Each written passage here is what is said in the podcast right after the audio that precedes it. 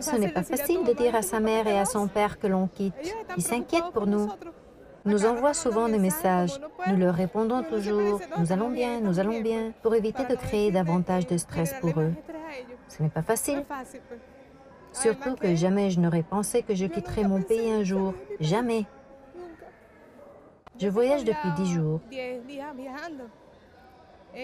Nous n'avons mangé que des craquelins, du pain, des craquelins, du pain. Lorsqu'on se fixe un but ou un objectif, on doit l'atteindre. Bien sûr, on doit aussi s'assurer de ne mettre personne en danger. Et je dois surtout protéger ma fille. Ce que j'essaie d'éviter, c'est de la mettre en danger. C'est pourquoi je l'ai sortie du Venezuela.